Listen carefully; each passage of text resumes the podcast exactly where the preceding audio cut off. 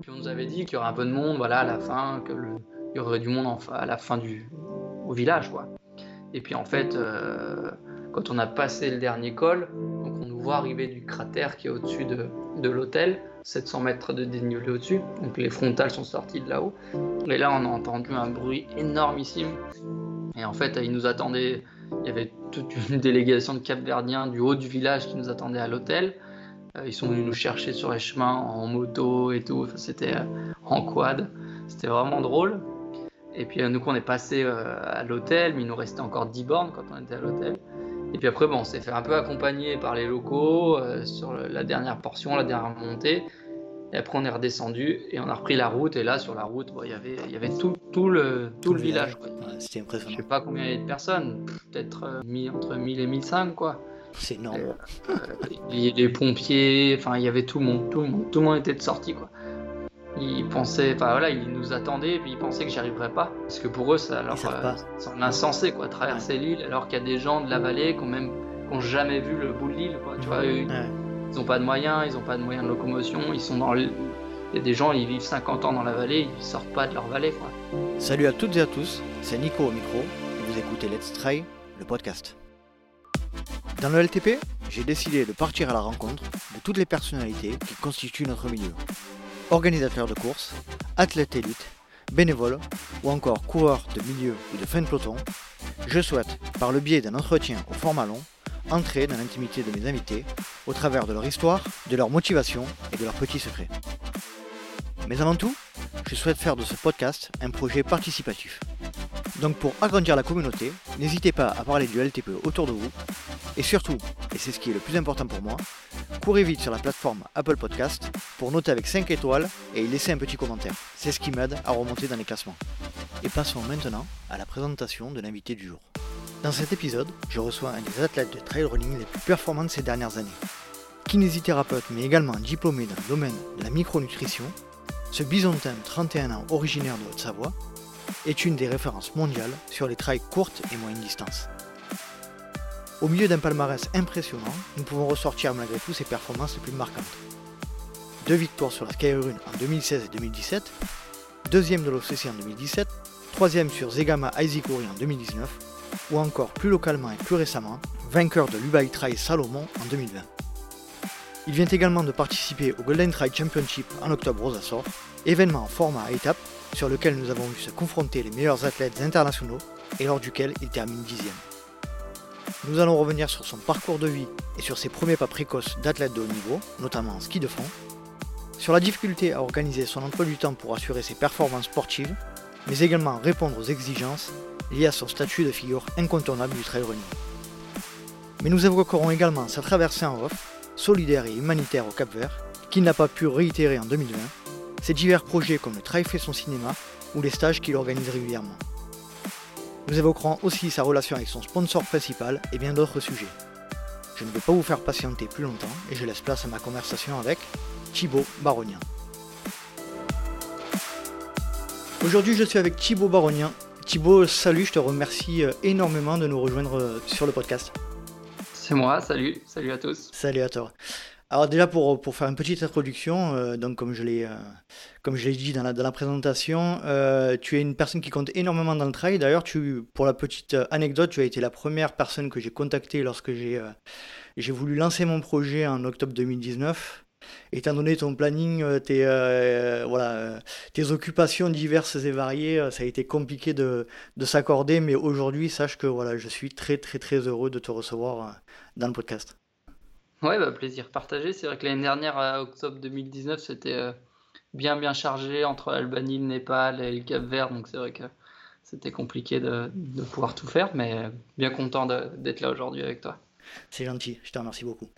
Alors, euh, comme je le disais, il n'y a pas beaucoup de gens dans le milieu du trail qui ne te connaissent pas, je pense. Euh, hmm. Malgré tout, est-ce que tu pourrais te présenter en quelques mots, s'il te plaît?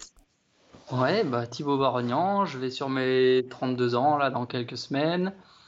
Euh, je suis originaire de Haute-Savoie, euh, où j'ai vécu jusqu'à jusqu'après mon bac. Euh, j'étais skieur de fond à l'époque quand j'étais en Haute-Savoie. J'ai fait des études en pôle espoir en ski études. J'ai passé mon bac S et puis après j'ai eu envie de, de, partir sur un, schéma scolaire un peu plus classique. Donc je, suis parti à Besançon faire mon concours de kiné que j'ai eu. Je suis rentré à l'école de kiné. J'ai passé mon diplôme en 2012. Et j'ai découvert le trail autour de 2010-2011. Donc euh, voilà, ça fait une grosse dizaine d'années que, que, je cours. J'ai signé mon premier contrat en 2011 avec Salomon. Donc euh, voilà, j'en suis à mon dixième euh, cette année. Tu es un ancien. Voilà, je fête mes 10 ans. un jeune ancien ou un vieux jeune, je sais, je sais pas, je suis dans la transition, disons. Tu ne sais pas trop où te positionner aujourd'hui. ouais. Je, je, suis bisontin d'adoption depuis, depuis 11 ans maintenant. Et puis, euh, je fais du trail mon métier depuis trois ans. Super. Chouette, merci pour la présentation. C'était mhm. impeccable. On va commencer par le début. Qui était Thibaut, enfant? Où a-t-il grandi Dans quelles conditions Des frères, des sœurs euh, au niveau familial? Est-ce que tu peux nous parler un petit peu de ça?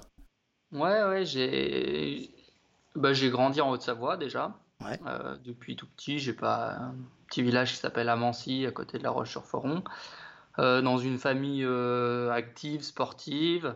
Euh, j'étais tout le temps dehors avec les copains, avec mon frangin. J'ai un frangin du coup qui a trois ans de moins. Mais j'ai toujours aimé être, être dehors dans la nature. Voilà, moi mes, mes activités périscolaires c'était dehors quoi, faire du sport ou, être dans la forêt, être sur le vélo, faire du foot dans les jardins, etc. J'ai toujours, toujours vécu au contact de la nature, on va dire quand on me parle de dessin animé, par exemple, quand j'étais gosse, moi, je ne savais pas ce que c'était. Je, connaissais le ballon, euh, mes potes, mon vélo, et c'était parti. Quoi. Donc voilà, j'ai grandi dans une famille euh, euh, bah, à la campagne, dans une famille active et sportive. J'ai toujours fait du sport depuis tout gamin, pas mal de sports, des sports co, des sports individuels. Et puis voilà, j'ai grandi, on va dire, sportivement avec le foot et le ski. D'accord. Quand j'étais gosse. Le ski, si j'ai bien, si bien lu en préparant l'épisode, tu as commencé euh, assez tôt, le ski de fond notamment. Euh, est-ce que tu peux nous parler de tes premiers pas de sport? Il me semble, si je dis pas de bêtises, que tu as eu un certain niveau dès le début et que tu étais euh, dans le haut, voire très haut niveau dès, ton plus jeune âge. Ouais, j'ai commencé le, ski, peut-être CE1, CE2, je me rappelle plus trop, voilà, à la primaire. Euh, je faisais du foot à l'époque avec les copains. On avait un club là qui marchait assez bien. Enfin, j'étais assez fan de foot. J'en ai fait 8 ans du coup. Et puis, euh, puis petit à petit, j'ai basculé vers le ski. Alors, euh, quand on est gamin, c'est dur de dire qu'on est très fort, on fait du haut niveau, etc. les niveaux sont, sont un peu. Sont, on va dire.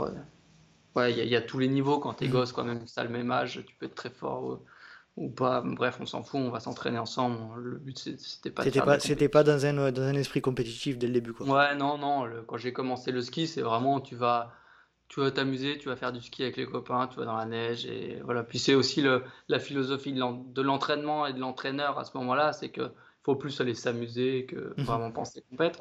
Puis bon, après j'ai grandi, je suis passé au, au club de ski de fond, parce qu'au début tu es au foyer quand tu es gamin. Après tu passes au club. Et forcément, au club, tu as les premières compétitions. Euh, alors j'aimais bien ça, j'étais pas, j'étais vraiment pas le meilleur au début. voilà, j'étais dans le peloton, puis petit à petit, euh, minime, cadet, j'ai commencé à être, euh, être un peu plus en haut du classement. Et cadet jeune, c'est vrai que je gagnais pas mal de courses régionales et nationales. Et en jeune junior, je suis passé en équipe de France, du coup junior, où là j'ai fait des, des compétitions internationales, les JO des jeunes, des Coupes d'Europe, des championnats d'Europe des compétitions un peu plus importantes. Ça, c'était à partir de quel âge À peu près 16 ans 15-16 ans? Ouais, c'est ça, 16-17 en gros, c'était euh, jusqu'à ma dernière année de, de lycée, donc 18 mhm. ans quoi, 18-19, parce qu'on faisait, j'ai fait 4 ans de lycée parce que c'était un sport-études qui était aménagé sur 4 ans, donc on va dire que les deux dernières années, bah, j'étais en, équipe de France jeune et junior, donc c'est vrai que ça a été progressif, j'ai toujours euh, eu des bons résultats sur, sur, sur ces années-là, ces belles années, après, j'ai décidé de, tout stopper, même si je pouvais euh, sur le papier continuer, faire des études, aménager, et qui me plaisait pas forcément. Je préférais euh, switcher et puis partir vraiment sur, euh, sur du, nouveau. D'accord. on en parle souvent du sport-études. je t'avoue que je suis un peu dans le flou par rapport à cet aspect-là. Est-ce que tu peux nous décrire un petit peu comment ça fonctionne un sport-études, notamment quand tu es, en sixième? Toi, tu as dû déménager ou c'était à proximité de chez toi? Ouais, alors moi j'ai fait un sport-études euh, que au lycée. Ouais. Au collège, on avait. Ah, euh, co- tu as dit au lycée, excuse-moi, ouais, tout à fait. ouais, au collège, on Mm. avait juste euh, les entraînements le mercredi après-midi et, euh, et samedi, dimanche. Enfin, il y avait les entraînements aussi en soirée, en semaine, Mhm. mais voilà, c'était plus mercredi, samedi, dimanche. Et puis là, je viens de voir que mon collège avait. euh, je pense qu'ils ont ouvert des classes sport justement pour, pour être un peu plus euh, flexible au niveau de Mhm. l'aménagement des, des périodes d'entraînement. Mais au lycée, ben voilà, c'était un lycée sport-études, un pôle espoir. Donc euh, il y a, il y a quatre classes, ski 1, ski 2, ski 3, ski 4, qui Mhm. correspondent aux années. Et il y a tous les skis et sports d'hiver mélangés. Donc j'étais avec euh, des biathlètes, des, des- des skieurs alpins, des, des skieurs freestyle, des snowboarders, D'accord. euh, des sauteurs à ski. Dans ma classe, j'ai par exemple eu euh, Tessa Worley qui a été, euh, qui a été plusieurs fois championne du monde. Tout le monde de mélangé. Voilà, on est tous mélangés. Et l'idée, c'est de faire un, un sport-études sur 4 ans pour avoir du temps libre. Donc, on avait les merc- mardi, mercredi, jeudi après-midi de libre pour aller ne- s'entraîner. Donc, tous les entraîneurs des différents comités, des différents sports venaient et on partait à l'entraînement chacun de notre côté. Donc là, j'étais interne parce que c'était à Salanches, euh, au-dessous de Chamonix. D'accord. Et puis, on n'avait pas cours l'hiver. Enfin, on avait trois semaines obligatoires sur les trois mois d'hiver. Donc là, c'était on se consacrait pleinement, euh, pleinement au ski. Donc là, on retournait chez nous Mhm. et puis on s'entraînait depuis chez nous. Et une, une semaine par mois, en gros, on allait, euh, on allait en cours. Et comment vous arriviez à caler euh, tout le programme euh, dans ce, dans, comment ça se passe pour récupérer tout le, le temps que vous n'avez pas pu passer dans, sur les bancs de l'école? Ouais, bah en fait, euh, normalement, au lycée, tu y passes trois ans. Nous, on y Mhm. passait quatre ans. Donc c'était bah, la première année, en fait, elle se prolongeait. En gros, te- la, ma- la seconde, elle se prolongeait un petit peu sur le début de la deuxième année, et puis ça décalait comme ça au fur et à mesure. Et euh, bah, c'était vraiment des emplois du temps faits que pour nous. On avait des épreuves faites que pour nous aussi. Par exemple, le bac de français, c'était un bac de français décalé, qui Mhm. était, euh, bah, nous, on passait un bac de français que tous les autres n'ont pas passé. C'était une épreuve en plus, quoi. D'accord. Donc c'était un peu tout, euh, un peu tout décalé comme ça jusqu'à la fin, sauf le bac euh, qu'on passait vraiment euh, en même temps que les autres, T'as passé quoi. comme bac? Un bac S, il me semble, non? un bac S, ouais. D'accord. Euh, pour en revenir un petit peu à la situation familiale, tes parents sportifs, tu disais, euh, tu Ouais. peux préciser un peu euh, dans quel état d'esprit ils, ils- sont? Ouais, bon, ils ont toujours, toujours fait du sport, un peu en relation avec ce qu'on faisait avec mon frangin. Mon père a pas mal couru quand il était jeune. Et puis, en fait, ils ont fait pas mal de ski pendant que j'en faisais. Donc, l'hiver, ils sont sur les skis plus que moi maintenant. Euh, tous les samedis, tous les dimanches, euh, parfois les lundis quand ils bossent pas. Et puis, euh, et puis en montagne l'été, que ce soit du trail ou de la course à pied pour mon père, de la rando pour ma mère. Et puis mon père, il est, il est alpiniste aussi, il a fait trois tentatives de 8000 D'accord. en Himalaya. Donc, euh, donc voilà, hyper, Ouais, dans un, hyper dans un milieu très sportif. Et les, et les frangins euh, plus vieux, plus, plus jeunes que toi? Bah, mon mon frangin, il est plus jeune de 3 ans Ouais. Et euh, il est, euh, il est sportif, mais pas du tout compétiteur. D'accord. qu'il aime euh, faire du vélo, du VTT, aller en montagne, voilà, faire un tas de choses, mais pas, pas de compétition, quoi. Il aime être- il, est- il travaille dehors, donc euh, il aime être dehors, mais après, D'accord. voilà, son truc, c'est c'est vraiment mettre en dossard, ça, ça Mhm. lui plaît pas. On en parlait la dernière fois dans un épisode avec Amandine Pezzani, on disait que euh, c'est bizarre à quel point entre dans une fratrie, il peut y avoir une différence d'approche, notamment par rapport au sport, comment un, un frère peut être euh, euh, Mm. très compétiteur et l'autre non, alors que les parents sont les mêmes. Et toi, en l'occurrence, tes parents l'étaient compétiteurs ou pas? Euh, mon père, ouais, il a mis quelques dossards, ouais. Ouais, Et puis toujours un peu, parce que euh, il- maintenant que je... Voilà, il y a quelques années, il ça faisait quelques années qu'il n'avait pas remis de dossard, mais maintenant que j'en mets, ça lui donne envie aussi. Donc, euh, trois, quatre fois dans l'année, ou deux, trois fois dans l'année, il, il prend le départ de course. Ça le motive aussi à aller s'entraîner, c'est sympa. Et toi, tu saurais dire à quel euh, moment tu as euh, aimé la compétition, ou c'est venu de toi-même, ou tu étais déjà comme... Enfin, euh, ça t'est venu progressivement ou pas? Bah, je crois que j'ai toujours aimé, hein, parce que quand on commence la compétition à 10 ans, si t'aimes Mhm. pas, je pense que tu arrêtes vite et tu fais vite comprendre à tes parents que ça te saoule. C'est clair. Donc euh, après, c'est sûr qu'au début, euh, enfin, tu, tu vas pas sur la compétition, t'abordes pas la compétition comme je l'aborde aujourd'hui. Enfin, aujourd'hui, je les aborde pour gagner. Quand tu as 10 ans, tu vas pas à une compétition pour gagner, ou alors c'est que voilà, il y a un schéma qui s'est mal passé avant, mais je pense que quand t'es gosse, il faut faire de la compète pour, euh, pour aller t'amuser avec les copains, c'est sympa et t'apprends. Hmm. Voilà, c'est vraiment plaisir, il faut pas parler de côté compétition. Mais euh, après, je, oui, je suis un compétiteur dans l'âme dans tous les cas maintenant. Ça fait plus de 20 ans que je fais de la compétition tous les ans. si j'aimais pas ça, je pense que je serais passé à autre chose. C'est ce qu'on disait la dernière fois avec Pascal Balucci aussi, c'est que notamment pour les sportifs élites, il faut que la base soit, soit solide. C'est-à-dire la base, c'est aimer le sport dans lequel tu, que tu pratiques euh, et, et, tout part de là. Si les bases sont pas solides et tu prends pas de plaisir, c'est beaucoup plus compliqué. Quoi. Tu confirmes ça? Oui, oui c'est clair que le socle, la base, c'est le plaisir et, aimer euh, ce que tu fais. Après, faire de la compétition, faire des projets sans dossard, etc., c'est un autre, euh, c'est un step en plus. Mais. Mhm dire que si tu vas à l'entraînement tous les jours, c'est que tu aimes aller euh, t'entraîner et tu aimes le sport que tu fais, sinon euh, tu, tu, vas vite droit dans le mur. Euh, tu disais donc tu arrives à la fin du tu passes le bac, tu veux prendre un peu de recul sur ta vie sportive et à l'instar de, de, ta camarade Camille Brouillat que je, que je salue de, hmm. de, la team Salomon, tu as souhaité passer sur des études de kiné. Est-ce que tu peux nous, nous donner un peu tes, tes motivations pour aller sur cette formation-là?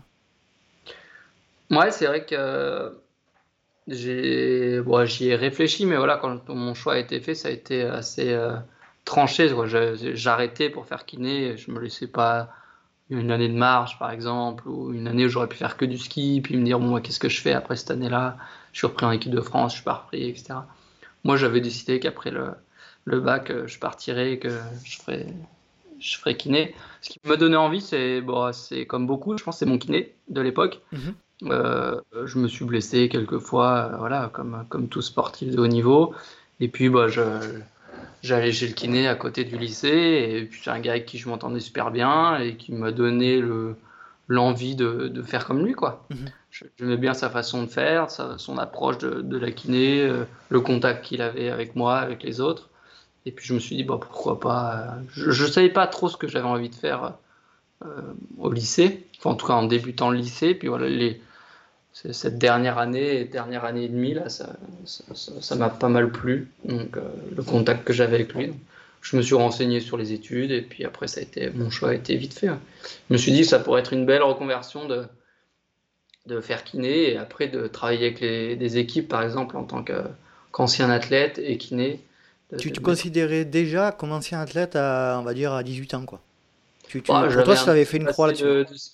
J'avais un petit, un petit passé de skieur quand même, quoi. Hmm. Donc, euh, Non, mais je veux dire dans le sens où, je te coupe, mais dans le sens où tu te considérais comme euh, ta, ta carrière sportive terminée presque à l'époque. Tu, tu, te voyais pas.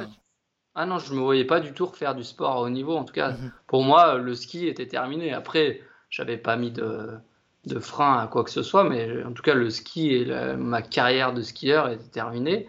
Même si elle était petite, elle était petite et que voilà, c'est des années où on est jeune, mais mhm. j'ai vécu de belles choses, j'ai gagné plein de courses. Euh, enfin, voilà, j'ai fait, j'ai fait des choses qui, resteront marquées à vie. J'ai vécu des, super moments et pour moi, ça, c'était terminé. Et je me suis dit, ce qui pourrait être cool, bah, c'est de retrouver les copains là qui sont avec moi en quelques années, mais moi de l'autre côté, en tant que kiné et faisant partie du staff ce que j'ai fait euh, quelques années. J'ai donné des coups de main en tant que kiné euh, aux équipes de France. Euh, et, voilà, c'est encore quelque chose que je pourrais faire aujourd'hui. Donc tu décides de, faire kiné, tu, tu, tu, dois partir de, de l'endroit où tu vis. Comment ça se passe? Tu fais la première année de médecine? Ouais, donc je quitte la Haute-Savoie pour Besançon. ah, c'est là, c'est à ce moment-là.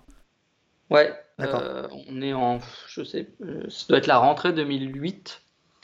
Et puis, euh, et je passe ma, bah, je, je, tente le concours de kiné par la première année de médecine.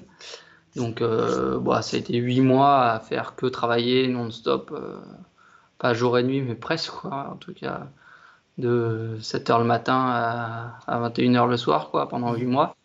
Donc là, ça a été un gros changement parce que je suis passé de faire du sport quasiment tous les jours, 2-3 heures par jour, à, à travailler 8-9 heures par jour. Donc euh, gros bouleversement, reprendre voilà, des études à fond tous les jours, sachant qu'il y avait un concours. Mhm. Après, je pense que le, mon passé de compétiteur m'a aidé, quoi, parce que j'ai un concours, quoi. Une course, tu la prépares à fond, tu dois être, le, tu dois être prêt le jour J euh, pour, pour cette course ou ce concours-là.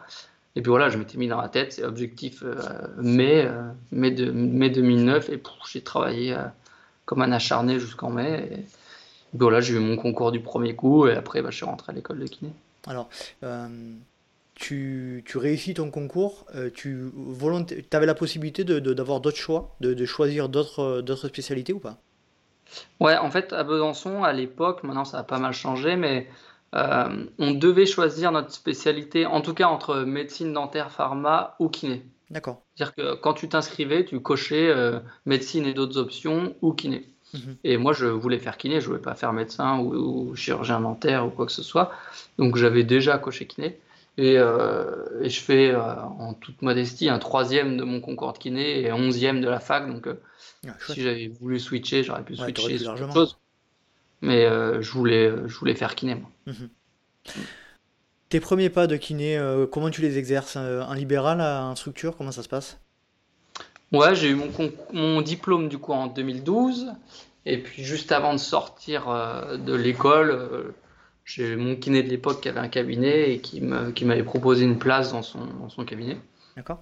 Donc moi je lui avais dit, voilà, je, je veux bien venir, mais il faut que j'ai du temps aussi pour moi, pour pouvoir courir. Voilà, et ça collait à la place qui, qui était vacante. Donc, euh, j'ai Besançon toujours? Ouais, centre-ville de Besançon. Et euh, du coup, j'ai travaillé 5 ans dans ce cabinet, de 2012 à 2017. Fin 2017-2018. Et, euh, et j'ai travaillé en fait de moins en moins. la, la, part de trail a pris de plus en plus de place.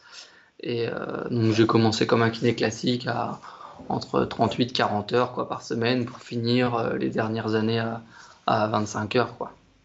Tu, donc, tu disais à peu près 4-5 ans de, de, de, de, profession de kiné. Euh, mm. C'est quoi qui te plaisait le plus dans ce, dans ce métier-là? Tu, as, tu côtoyais des sportifs de haut niveau, comme tu disais tout à l'heure, comme tu, tu, le souhaitais?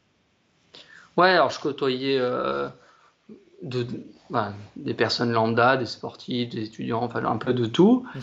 Euh, et plus j'ai avancé dans, le, dans, les années, plus je voyais de coureurs. Bah forcément, parce que je me faisais un nom euh, dans, dans, le milieu, j'habitais Besançon, donc on commençait à me connaître. Et du coup, j'avais euh, énormément de coureurs qui venaient me voir. Mhm.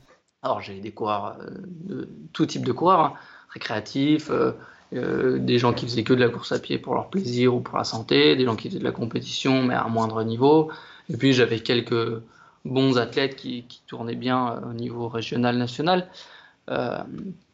Euh, pas d'athlètes de haut niveau vraiment professionnel, à part j'ai peut-être eu un cycliste ou deux de temps en temps, mais mhm. c'était rare. Et puis à côté, j'ai bossé un peu pour l'équipe de France de, de ski. Euh, deux ans, là, un peu régulièrement. Maintenant, je leur fais des piges de temps en temps, on se connaît bien. Sur des compètes, sur pour, les, événements Ouais, voilà, sur les, sur les Coupes du Monde, mais quand, euh, quand il leur manque à kiné dans le pool ou qu'il y a un week-end qui coince, de temps en temps, ils, me contactent. Mhm. Et, euh, mais voilà, après, c'est le. J'ai plus bossé avec eux vraiment dans le milieu de haut niveau et, et professionnel. C'est quoi la vie d'un kiné qui suit une équipe nationale dans des événements type euh, Jeux Olympiques ou Championnat du Monde? Comment euh, J'ai l'impression que le kiné est quand même beaucoup, beaucoup intégré à la, à la vie de, à la vie de l'équipe, parce qu'il y a beaucoup, comme tu disais tout à l'heure, beaucoup d'échanges et tout. Tu peux nous décrire un peu cet aspect-là? Ouais, donc tu fais le kiné, il, fait partie du staff, hein, mais il a un rôle qui est, qui est assez que j'aime beaucoup parce que tu as énormément de contact avec, euh, avec ton, ton patient, quoi, le, le coureur, l'athlète. Euh, parce que tu le vois euh, minimum une heure par jour quoi, sur la table de kiné, mhm. si ce n'est plus, plus en dehors, donc tous les moments de vie, tu vis quand même avec eux, hein, sur la, table, les briefings, etc. Donc, es quelqu'un d'important pour eux parce qu'ils savent que voilà, ils, savent que tu es là pour leur bien, toi tu es là pour eux, donc ils peuvent compter sur toi. Et puis, ils se confient aussi beaucoup, enfin beaucoup, suivant les athlètes, mais ils vont dire des choses qu'ils vont pas forcément dire à l'entraîneur ou aux autres coureurs, ou tu ressens plus les choses qu'ils vivent mhm. que parfois certains entraîneurs où il y a une barrière. Bah là, le, la, barrière... le, la situation le, permet aussi, quoi. C'est-à-dire que c'est, c'est, en général, vous êtes, vous êtes deux et, l'échange se fait à ce moment-là. Ouais, ouais, puis nous, euh, voilà, on, ils savent qu'on, qu'ils peuvent dire des choses et que derrière, euh, voilà, il se passera rien en, quelque sorte. Mhm. ce qu'ils vont dire, ça n'aura pas d'impact sur l'équipe, sur la vie de, du groupe, etc. Donc voilà, on, est, on a un contact privilégié avec eux, donc ça c'est vraiment sympa. Et puis ça va, ouais, c'est un contact qui est, qui est différent de celui qu'ils ont avec l'entraîneur, mais que, qui, est vraiment, qui est vraiment intéressant. Tu l'as, euh, tu le disais tout à l'heure, euh, tu exerces encore, tu fais quelques piges aujourd'hui. Euh, de manière générale, ton activité, comme tu l'exerçais avant à Besançon, tu as mis un terme. Tu n'exerces plus. Oui, oui, je travaille plus aujourd'hui en tant que en tant que libéral. Mhm. Et donc, temps enfin voilà, si, si l'équipe a besoin un week-end, ils me demandent si je peux pas, je peux pas. Ils savent que je fais plus partie du pool de kinés comme je, l'étais avant. Mhm. En gros, il y avait 4-5 kinés qui se répartissaient la, saison à l'avance sur les stages, les compètes. Mais aujourd'hui, je suis plus là en renfort. Et pour parler un peu de l'organisation, euh, c'est assez sport parce que bah, souvent, c'est des kinés libéraux qui mhm. vont avec les équipes. Donc, euh, bah, quand tu pars de ton cabinet libéral, si tu pars euh, une semaine bah, ou deux, et eh ben, il faut trouver des remplaçants. Tu pars sur des milieux de semaine, des fois, des, horaires difficiles. Tu rentres les dimanches soirs à point d'heure ou les lundis. Donc, il faut sans, sans, arrêt jongler avec l'emploi du temps. Et puis, c'est des journées à rallonge, par exemple, sur des, sur des Coupes du Monde de ski. des fois, bah, on se lève super tôt pour être avec le staff sur, sur, sur les pistes très tôt, accompagner les premiers athlètes au départ euh, on rentre avec les derniers athlètes. Il, il est parfois milieu d'après-midi. Et après, il faut passer tous les athlètes sur la table. Euh, des fois, ils sont nombreux, donc ça, va, ça varie entre 5 et 8 athlètes par, euh, par kiné, sachant qu'on les garde entre 30 et 45 minutes, qu'il y a les horaires de, qu'il y a les horaires de sieste, qu'il y a les horaires de, souper, de déjeuner de souper, les briefings, etc. Ah, c'est volume horaire monstrueux, quoi. Ça fait des journées à rallonge, sans mm. compter les transports parfois. Donc quand tu as des compétitions avec plusieurs jours de course qui s'enchaînent, avec les transports, euh, bah, toute l'organisation derrière, ça fait... Bah, c'est sport aussi, mais voilà, c'est des moments qui sont super chouettes à vivre. Et surtout quand il y a des, résultats, quand il y a des gagnes, quand, euh, mhm.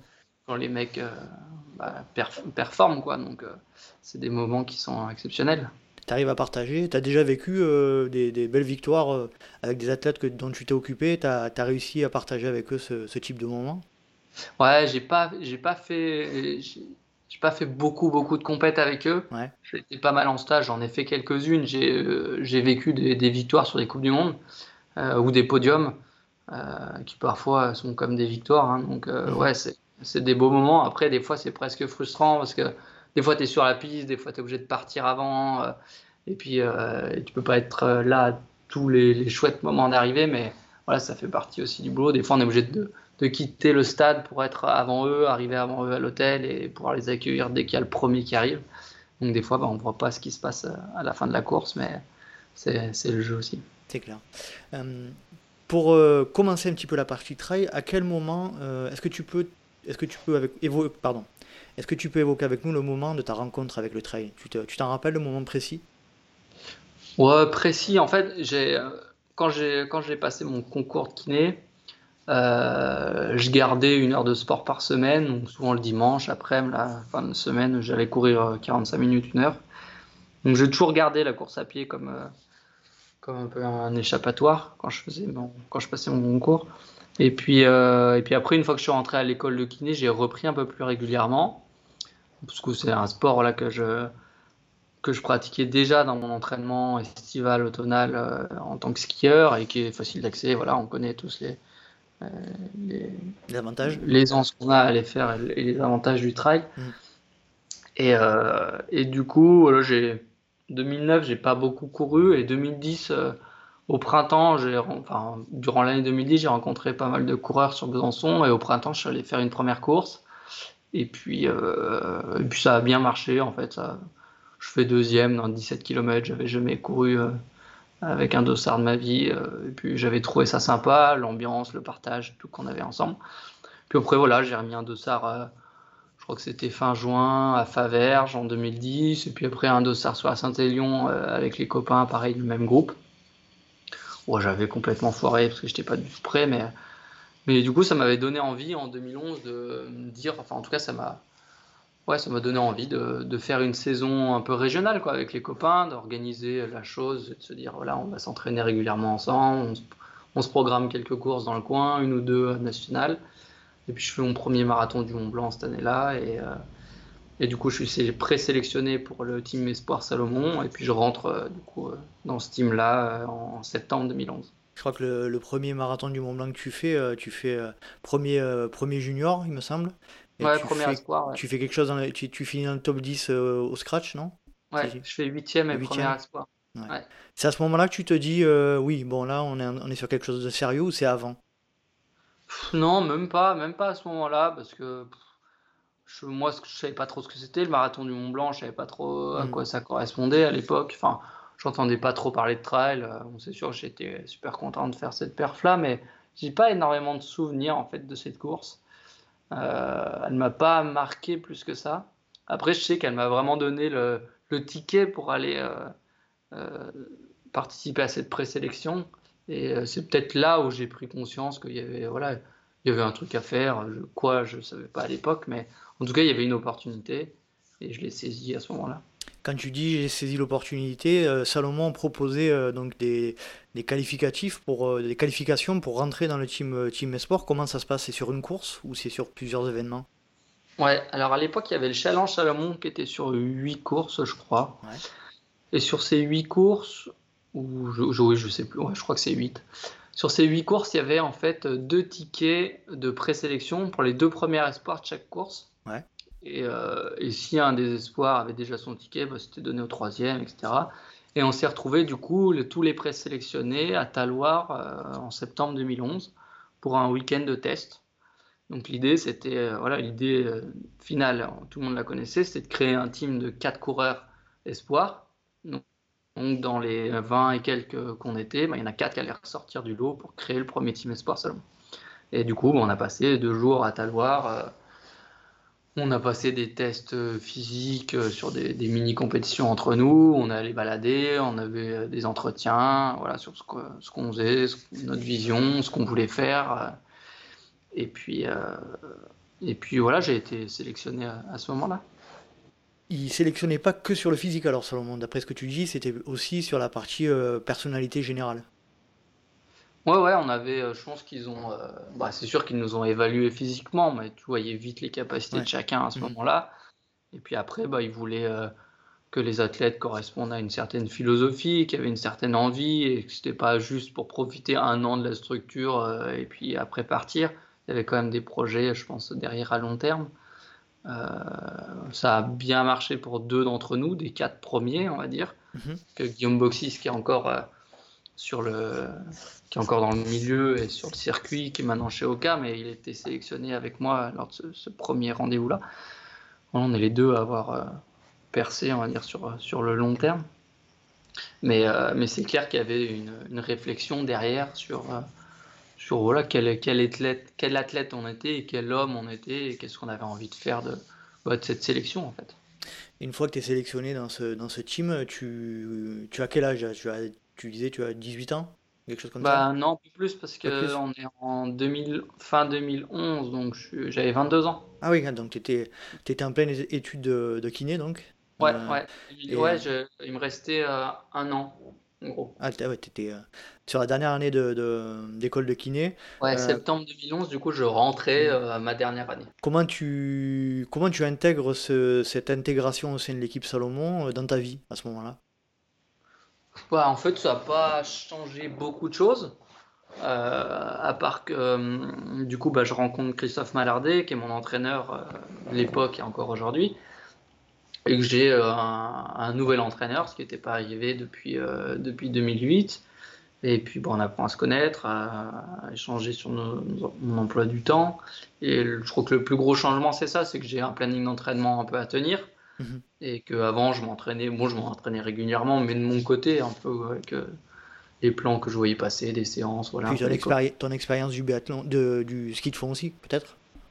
Ouais, ouais, ou voilà, je m'entraînais. je m'entraînais pas vraiment. En fait, je faisais un peu de mm. séances de qualité, mais pas grand chose. Donc, le grand changement, ça a été plutôt ça c'était d'intégrer une nouvelle, nouvelle forme d'entraînement d'un coureur, parce que j'étais pas coureur à l'époque. Mm-hmm. Et puis d'apprendre euh, voilà, d'apprendre sur, sur la course à pied, sur euh, ce nouveau sport qui, était le trail pour moi à l'époque. Et puis euh, voilà, après j'avais pas mal de temps en étant étudiant kiné. Enfin, je passais, j'avais ma dernière année, mes examens et mon mémoire, mais ça me laissait quand même euh, du temps pour, pour m'entraîner. Donc euh, c'était bien, j'ai réussi à bien jongler. Euh, je passe un petit euh, message, euh, j'en profite. Christophe Mallardet, j'aimerais beaucoup le recevoir dans, le podcast. J'essaierai de le contacter prochainement. Donc si tu mhm. peux voilà, m'aider à, à, le, contacter, ça serait, ça serait chouette. dans quelle mesure le, ski de fond, as... bon, évidemment, hein, c'est un sport d'endurance et de, cardio, on va dire. Évidemment, dans quelle mesure ça. C'est une question un peu bête de te poser ça et de te demander ça, mais dans quelle mesure ça t'a aidé dans ta, dans ta pratique du trail? Bah, alors c'est sûr qu'au niveau physique, c'est énorme ce qu'on développe. Déjà, quand tu développes, tu es jeune, donc tu développes des bases mhm. physiques d'endurance, de résistance qui sont bah, qui deviennent euh, acquises. Quoi, Avec peu de traumatisme Comment? Avec peu de traumatisme. Ouais, ouais, exactement. C'est peu traumatisant et tu et tu te crées vraiment une base d'endurance et de résistance qui est énorme. Et je pense que cette base, en fait, tu la gardes à, vie quasiment. Tu vois, si j'arrête deux ans, je pense que je pourrais reprendre et j'aurai toujours une, un fond qui est là depuis gamin. Tu fais du travail cardio, c'est un sport hyper complet, tu développes ta VO2 et tout mhm. ça. Je pense que quand tu, plus tu le fais jeune, plus c'est à équipe pour longtemps. Donc là-dessus, euh, c'est sûr que je partais pas de rien. Tu vois, quand j'ai commencé à m'entraîner en tant que coureur, je partais avec une grosse base d'endurance résistance. Et puis après, bah, il y avait tout le vécu de, de l'entraînement d'un athlète, euh, des blessures, des compétitions, du stress. Euh, voilà, c'est de l'expérience qui a été engrangée, même si j'étais jeune. Euh, je pense que même jeune, tu es, beaucoup plus confronté au stress. Je pense que quand tu es adulte, tu es un peu plus mature et que tu as eu l'habitude de te mhm. confronter à ça. Donc, donc non, ça m'a bah, aidé sur, sur tous les aspects. Quoi. Ces niveaux-là. Voilà, voilà sans entrer trop dans le détail, parce que je sais qu'au niveau euh, des athlètes élites, c'est un peu compliqué, mais euh, j'ai une question qui me vient là. Euh, pour toi, c'est quoi une semaine d'entraînement aujourd'hui où tu te dis en terminant la semaine, voilà, là, j'ai bien bossé, je suis content, je suis satisfait Ça serait quoi pour toi? Bah, Cette belle semaine, ben, c'est déjà d'avoir pris du plaisir dans la semaine. Ouais peut-être fait plaisir tout court à aller à l'entraînement, d'avoir partagé avec des copains, euh, euh, d'avoir, euh, je sais pas, découvert un endroit super cool. parce que des fois, rien que de changer, tu, je sais pas, tu vas dans une station que tu connais pas, tu fais ta semaine, même si tu n'as pas fait un volume de dingue, tu as, découvert plein de choses, des nouveaux coins, partager des choses, rien que ça, ça peut faire. voilà, ça, fait que tu as fait une superbe semaine d'entraînement. Et puis après, si on parle un peu plus qualité, bah, c'est de, passer toutes les séances que j'avais euh, euh, que j'avais sur le papier, de les passer bien avec des bons ressentis, euh, voilà, de, de, me surprendre ou voilà, de, me dire putain cette séance sur le papier elle était hyper dure en fait sur en, en, pratique elle, était dure mais je l'ai bien passé, j'ai fini plus fort que ce que j'avais commencé mhm. et puis j'ai réussi à enchaîner pas mal de séances dans la semaine, j'ai bien récupéré, j'ai pas de douleur, il, y a, plein de facteurs qui font que tu passes une super semaine. C'est sûr que si au milieu de la semaine, tu as un mollet qui titille, tu es obligé de, de, faire un peu moins sur ta fin de semaine ou de modifier des choses, là, c'est déjà. Voilà, tu, tu, rentres dans des schémas un peu d'adaptation, c'est moins cool. Donc le plaisir, en, le plaisir en premier lieu, quoi. Le plaisir, la découverte aussi. Le plaisir, ouais, oui, hmm. clairement le plaisir. Après, une fois que tu te fais plaisir en entraînement, généralement, hmm. c'est que tu fais des, des belles choses et c'est-à-dire euh, que si tu fais tous les jours la même chose, il y a un moment où le plaisir il est plus là. Donc, ce sera certainement une semaine assez, assez variée avec peut-être des nouvelles séances. J'aime bien quand il y a des nouvelles séances. Mhm. Ça met du piment, c'est des choses que tu connais pas, tu sais pas trop comment tu vas devoir la gérer. Donc, il y a d'autres aspects. Quand tu fais toujours la même séance, tu sais toujours ce qui va arriver. Mhm. Donc, c'est un, peu moins fun. Tu... Quelle place euh, à l'entraînement croisé dans ta préparation aujourd'hui? Bah, Elle a toute sa place. Parce que j'en parlais encore avec Pascal Balducci la dernière fois, il me disait que euh, la majeure partie de ces athlètes ont au moins 50% d'entraînement croisé dans leur, dans leur préparation, en volume. Ouais, je ne saurais pas te dire en volume, euh, parce que je suis pas un fanat des chiffres, à vrai mhm. dire. Et je vais pas regarder tout ce que je fais en. je les rentre, mais à la fin de l'année, je regarde pas. Tu les rentres pour Christophe, quoi Oui, oui, je les rentre pour qu'on ait une base et puis pour qu'on ait. Euh, qu'on puisse re-regarder a posteriori, tu vois. C'est mhm. toujours intéressant d'avoir des chiffres, mais euh, par rapport, par exemple, aux skieurs alpi qui sont euh, focus sur les chiffres de D+, et d'heures, etc. Moi, j'ai vu cette année que j'avais fait deux fois plus de vélo que l'année dernière, par exemple. Moi, je l'ai appris euh, en regardant les chiffres, mais ça m'a pas choqué. Mais euh, non, non, c'est sûr que bah, l'hiver, j'essaie de faire le plus de ski de, fond possible. Mhm. Donc s'il y a des belles conditions et tout, des fois je dis à Chris, bon là, cette semaine, euh, je suis chez un copain au ski, tu me laisses skier, je cale deux séances de course à pied pour pas perdre le rythme dans la semaine. Et puis, puis à côté, je skie, quoi, je fais, je fais du foncier. Euh, donc euh, voilà, le ski le plus possible l'hiver. Je fais pas trop de qualité sur le ski, mais vraiment plus de l'endurance. Du volume, ouais. Je te vois faire beaucoup de vélo aussi. Euh, et après, vélo, ouais, VTT, hmm. pendant, quand la période est un peu pourrie, là, genre novembre, décembre. Et puis après, le, ski prend le relais. Et puis dès que les, premiers rayons du soleil sont là, au printemps, j'essaie de, ressortir le vélo, de route, quoi. Printemps-été. T'aimes bien ça le vélo, il me semble. Hein. C'est un de tes trucs qui te, qui, plaît beaucoup. Hein. Ouais, ouais, c'est une discipline qui me plaît beaucoup. J'ai euh, hésité, parce que j'ai fait deux ans aussi de compétition euh, à vélo euh, quand j'étais cadet au vélo club d'Annemasse, là. D'accord. Où est passé Jérôme Coppel, notamment, ancien pro. Et j'étais en même temps que lui. Et j'ai hésité justement en 2010 là à reprendre une licence entre faire de la course à pied ou reprendre une licence de vélo. Et puis bon, euh, en étant dans les études, euh, j'avais pas trop envie de, me casser la tête avec, euh, avec les heures d'entraînement. Quoi. Mhm. Donc faire du vélo, tu, tu fais pas du vélo comme tu fais de la course à pied. il y a plus de volume. L'hiver, ah quand même pas évident de faire du vélo régulièrement, enfin, dans des bonnes conditions. Donc voilà, mais c'est ouais, vrai que c'est un sport que j'affectionne beaucoup et puis, puis je, je, me fais plaisir. Quoi. Plus je m'entraîne, plus à vélo, plus j'ai des bonnes sensations, puis euh, ça, va bien. Donc, euh, donc c'est sûr que ouais, c'est un sport que j'aurais aimé faire en compétition. Mais je vois que as, tu participes régulièrement à des, épreuves un peu de ce type, non? Ou ce qui mêle un peu vélo de route et, et trail, notamment, euh, notamment de la Haute-Alpes, là, non? Ouais, ouais, quand, bah, quand je peux me caler une compète de vélo de route ou un truc où il n'y a pas trop de risques. Mhm. Parce que j'aimerais bien faire des cyclos, mais le problème des cyclos, c'est que tu as beaucoup de risques de chute. Puis si tu eh prends une grosse chute, tu peux, dire adieu à la saison, donc euh, c'est compliqué. Mhm.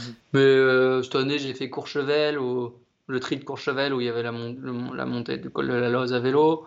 Puis après, j'ai fait quelques projets off avec, euh, avec du vélo, avec les copains sur la grande traversée.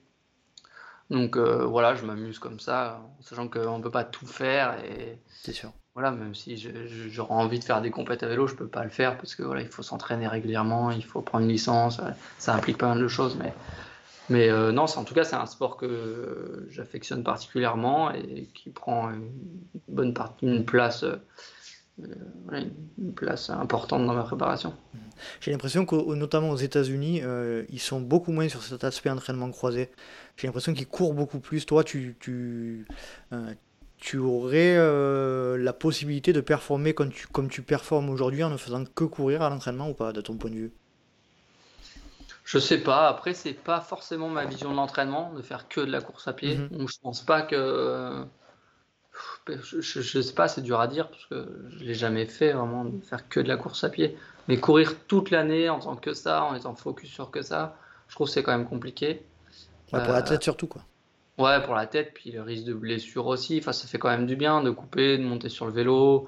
Quand tu sens que tu es un peu moins bien, te dire bah là j'ai autre chose aussi que la course à pied pour m'entraîner.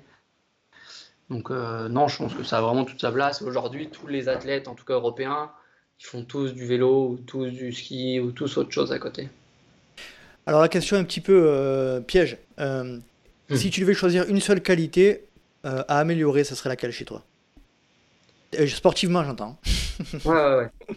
Bah, mes qualités de descendeur dans le technique. Ah, tout le monde me dit ça, Thibaut, c'est pas possible. Tout le monde me dit ça, mais à chaque fois que tu vois les gens, les gens descendre, ils descendent comme des balles. Ouais, non, non, mais dans le, dans le très technique, alors disons. Dans le, Que dans le technique, je me débrouille, mais je suis pas forcément le, le, plus à l'aise par rapport aux gars qui sont avec moi, quoi. C'est toujours pareil. On va être meilleur que celui qui est juste devant toi. C'est sûr. Euh. C'est sûr, c'est sûr. Alors là, deuxième question piège. Est-ce que tu peux nous donner ton petit secret par rapport aux autres? Ta qualité qui te permet de performer? Je sais pas, j'ai peut-être un brin d'insouciance ou de. Je me prends pas la tête, quoi. Et ça depuis, depuis que j'ai commencé le trail. Et, et puis, ouais, ouais.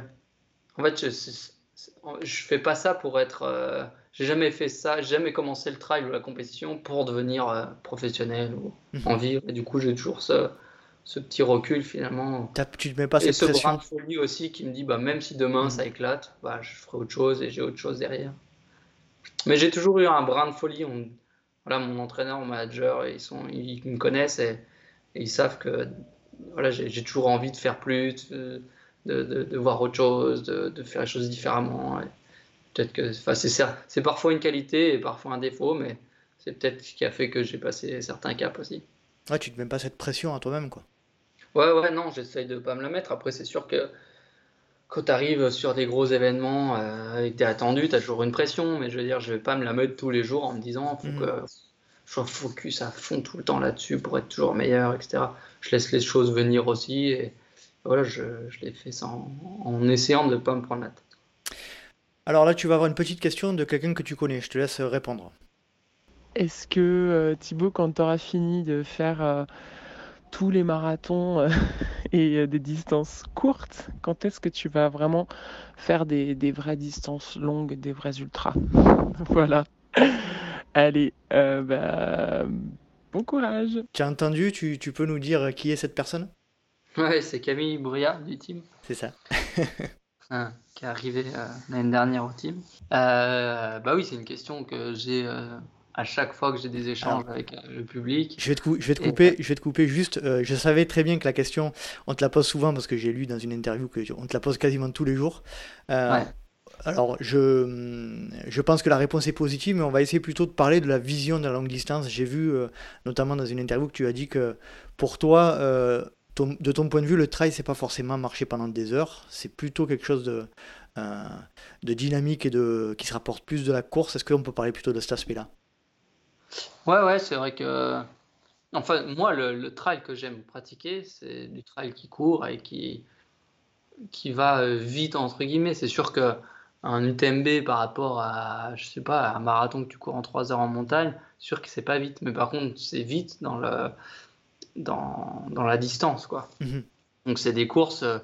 Euh, j'ai pas envie, c'est sûr, euh, demain d'aller me mettre sur une course en me disant, ben là, je vais marcher 20 heures, quoi. Ou alors, je vais euh, même si ça fait pas 200 bornes, ça fait rien que 50 bornes, mais qui a genre que des cailloux, il faut que marcher tout le temps. C'est pas ton truc.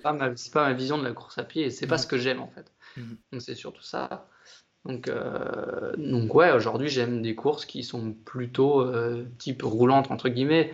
Il y en a qui diront qu'un marathon du Mont Blanc c'est pas roulant, mais voilà j'aime quand il y a une certaine part. En tout cas quand la course prend plus de part que de, place que, que, la marche. C'est là où l'avantage de ce sport, c'est qu'il y en a pour tout le monde. quoi. Exactement. Ça, c'est bien. Ça, c'est chouette. Donc, on va, on va revenir un petit peu sur ta, ta dernière compétition, donc euh, quasiment la seule de l'année, hein, sur euh, le, le, GTWS, le Golden Trail World Championship aux, aux Açores, euh, au Portugal. tu as passé 4 jours là-bas, ou un peu plus, il me semble. Est-ce que tu peux nous raconter dans les grandes lignes ton, ton, ta compétition là-bas, le, format, et, nous parler un petit peu de ça? Ouais. Euh, bah, du coup, c'était un format inédit parce que c'était sur 4 jours de course, euh, plus un prologue la veille de la première étape sur, sur 4000, 4 km. et c'était aux Açores sur l'île de Fayal. On devait faire une étape sur l'île de Fogo qui a été annulée pour cause de mauvais temps. Euh, ça a été un peu spécial du coup parce que bon bah Covid etc toutes les règles sanitaires on devait être testé 72 heures avant d'arriver on a eu des problèmes à, euh, aux arrivées sur les îles. Enfin, bref avec Camille on est resté coincé un peu plus plus longtemps que prévu. J'ai vu ça euh, voilà ça a été un peu épique pour arriver jusque là-bas et jusqu'au départ mais bon après c'était sympa du coup, bah, 4 jours de course, euh, temps cumulé à l'arrivée, euh, avec un petit jeu de maillot aussi, maillot à poids pour les grimpeurs, avec des segments pendant, sur, sur, les, sur, sur chaque course, il y a des sections. Donc, euh, sprint, segment de montée, segment de descente. Et puis, puis, voilà, un beau combat avec des athlètes élites venus de, de partout d'Europe et un peu des États-Unis. c'était cool parce que c'était la seule compétition vraiment internationale de l'année. Mhm. Avec un, bah, il y a un gros gros niveau et des athlètes même qu'on n'a pas trop l'habitude de voir sur ces courses-là. Euh, personnellement, c'était pas la course de l'année. Je suis arrivé fatigué. Ça faisait un mois et demi que j'étais fatigué, mais en fait, le problème c'est qu'on n'a pas pu adapter la saison, sachant qu'on allait, on savait pas ce qu'allait devenir la saison. Donc, il euh, fallait faire un peu des choix euh, que j'aurais pas forcément fait s'il n'y avait pas eu tout, tout ce contexte-là. Donc, du coup, je suis arrivé un peu cramé. J'ai sauvé les meubles la première étape. Euh, j'ai pas. Non, on dire que j'ai fait une bonne première étape et j'ai sauvé les meubles étape 2 et 3. Mhm. J'étais vraiment fatigué, c'était compliqué. En plus, au niveau, de la... au niveau des conditions, c'était pas terrible, hein, il me semble. Ouais, ouais, on avait des conditions vraiment compliquées. Il faisait, il faisait chaud, humide en bas. Après, on avait un banc de brouillard au milieu sur les quatre étapes. Hein, c'était comme ça. Oui, il y avait plus ou moins de pluie, mais en gros, il faisait chaud, humide. Après, il y avait un banc de brouillard. Et puis en haut, il y avait énormément de vent avec du brouillard. Euh, on a pris des rafales à plus de 100 km/h sur la caldeira, on a pris beaucoup de boue dans les forêts, traversé des parties sans chemin. Euh, il y avait beaucoup de parties sans chemin même. Et du coup, ouais, des conditions. Du coup, moi, c'est pas des conditions qui me vont très bien. J'aime bien quand c'est un peu technique, joueur et tout, mais quand il faut, euh, voilà, comme on disait tout à l'heure, quand il faut galérer à avancer, mhm. moi, des petites portions ça va, mais là, il y en avait quand même tous les jours, à plusieurs fois par jour. Donc, euh, et puis après, c'était le contraste parce qu'il y avait des portions vraiment, vraiment très rapides. Il faut courir plusieurs kilomètres à, à moins de 3,30 au kill. Enfin, moi, c'est, moi, c'est pareil, ça me va un petit peu, mais je, préfère quand euh, il y, a plus des cassures. Donc, du coup, c'était pas forcément des courses qui me correspondaient très bien déjà sur le papier, sur le terrain. Et puis, euh, j'avais pas une forme exceptionnelle. Donc, euh, j'ai limité la casse. J'ai fait une belle dernière, une belle dernière course qui, était, qui me correspondait un peu plus, du coup, malgré qu'elle soit qu'elle ait été hyper roulante. Mais, euh, mais voilà, je fais dixième au général. Euh, et on a passé un super moment euh, tous ensemble, donc ça c'était chouette. Ça, ça nous a permis aussi de, bah, de, passer une semaine tous ensemble, les athlètes, les athlètes du team internationaux, les athlètes du team France. Et puis c'est des moments qu'on ne vit pas forcément sur, sur les courses, donc ça, pour ça c'était cool. Puis ça a dû vous faire plaisir de vous retrouver, parce que ça, cette année, les, les, les, moments de partage ont dû être rares. Hein. Ouais, ouais, bah oui, oui c'est aussi pour ça qu'on bah, qu'on a été content de rester 8-10 jours là-bas, même si voilà, les conditions n'étaient pas parfaites, euh, que les courses étaient dures. C'était inédit aussi, donc euh, prendre le départ le quatrième jour en ayant fait trois jours à bloc, dans des conditions difficiles, on est tous tombés, euh, moi j'ai une petite entorse, enfin on était voilà, on été marqué le quatrième jour au départ. Et quand il faut t'échauffer le quatrième jour et, te dire que tu as encore 32 bornes à faire à bloc, bah, euh, bah, c'était inédit pour tout le monde, donc c'était cool et c'est des belles découvertes. Et je pense que c'est un format qui, qui plaisait aussi euh, à regarder. Euh, et, à suivre. Donc, euh, mhm. je pense que ça va être, ça, sera certainement repris dans, dans, les années à venir. Justement, euh, je, voulais évoquer, évoquer, cet aspect avec toi là. ce format, donc, avec les, les, segments, on le voit un petit peu, il me semble, à, à la Skyrun avec le, le, maillot à poids que tu as remporté à plusieurs reprises, du meilleur grimpeur. c'est chouette ce, type de. Moi, je trouve ça chouette ce type de, de, de, de petits concours interne à la course, ça donne un, ça donne un, aspect un peu Tour de France. J'aime beaucoup. Ouais, ouais, c'est vrai que ça plaît. Euh, sur la Skyrun, ça plaît tous les ans. Et là, de l'avoir mis sur la Golden Trail, bah, ça met un peu de piment. Ça permet aussi à d'autres athlètes de sortir du lot. Euh, voilà, qui sont pas forcément en train de jouer le classement général et qui auraient joué peut-être euh, entre 20 et 30 s'ils avaient joué jusqu'au bout. non, c'est cool, ouais, ça, ça permet à, un panel plus étoffé de coureurs de pouvoir s'y retrouver et, de jouer euh, à son niveau dans les classements, dans le classement qu'il veut. Ça met, ça met en avant certaines qualités aussi. Ouais, ouais, c'est clair, complètement. Donc, euh, puis ça, là, comme le segment du sprint cette année, c'était vraiment euh, sur les Golden Trials, c'était serré. Il y a eu du spin jusqu'au bout. il y a eu vraiment un jeu entre les, les deux premiers. et du coup, non, non, c'est c'est des options de course qui sont sympas, autant à vivre qu'à suivre. Mhm. Euh, et alors la foulée euh, de, de, Jim, Jim Wamsley, euh, tu peux nous en dire deux mots? Tu l'as, tu l'as vu de tes yeux? Je l'ai pas vu beaucoup là. Non, bah Jim, moi je le je connaissais, je l'avais pas croisé souvent, mais un peu sur UTMB, un peu à Zinal. Mhm. C'est vrai que c'est impressionnant la, la- la foulée qu'il a et l'aisance qu'il a, ou qu'il paraît avoir en tout Mhm. cas. Et puis, euh, mais je pense qu'il a eu plus, il a été surpris par le niveau qu'il y avait. Ouais, je pense. Euh, il était clairement venu pour gagner et il a eu clairement du mal à sortir du lot. Euh, bon, après, c'est sûr que c'était ultra technique pour lui, mais il y avait des portions quand même très, très, très roulantes. Euh, notamment la dernière étape où on a dû contourner le cratère et on s'est pris quasiment 10 bornes de piste. Et, euh, et puis finalement, il remporte cette dernière étape, mais avec une 30 d'avance, quoi. Donc, euh, Ouais, c'était limite. donc ouais, ouais, c'était, c'était super bien qu'il soit là, quoi, pour, euh, bah, pour donner aussi de la crédibilité aux autres athlètes, parce qu'on est souvent comparé Europe, États-Unis, et finalement on voit que, que quand lui vient sur nos terres, bah, voilà, c'est pas le niveau il est élevé, et c'est pas si facile. quoi. Moi, j'étais persuadé qu'il allait, qu'il allait faire moins bien, si tu veux. Moi, je- j'étais persuadé que le, le format de, de course et de l'événement allait- n'allait pas lui convenir et il m'a surpris. Il en a surpris beaucoup. hein. Ouais, ouais, ouais. Il- moi, il m'a surpris aussi, hein, parce que, parce que je pensais qu'il allait être plus en difficulté sur des portions techniques. En fait, les portions étaient pas. euh, quand elles étaient techniques, entre guillemets, c'était très boueux Mhm. et ça permettait à personne d'aller vite. C'est-à-dire qu'il y a des portions, des fois, qui sont techniques en course, rocheuses, etc., mais tu as des mecs qui arrivent à aller super vite dessus et d'autres pas du tout. Et là, ça fait des écarts. Alors que là-bas, c'était tellement boueux ou venté ou pourri à nos pieds que n'importe qui était Ouais, ça a nivelé les valeurs. bloqué, quoi. Voilà, ça, ça faisait pas. Alors, c'est sûr que ça entame plus certains que d'autres, mais du coup, derrière, il y avait des portions tellement rapides que euh, bah, lui, il s'envolait là-dessus, quoi. Mais euh, c'est vrai que je l'attendais à ce qu'il soit plus transcendant sur certaines portions, et je pense que lui a perdu de l'énergie, par contre. Il n'a pas perdu beaucoup de temps, mais a perdu plus d'énergie dans, dans, bah, dans ces conditions, euh, voilà, ou dans les champs où ça brassait de l'eau, de la Mhm. boue, dans les forêts, la forêt tropicale, là où tu n'avances pas.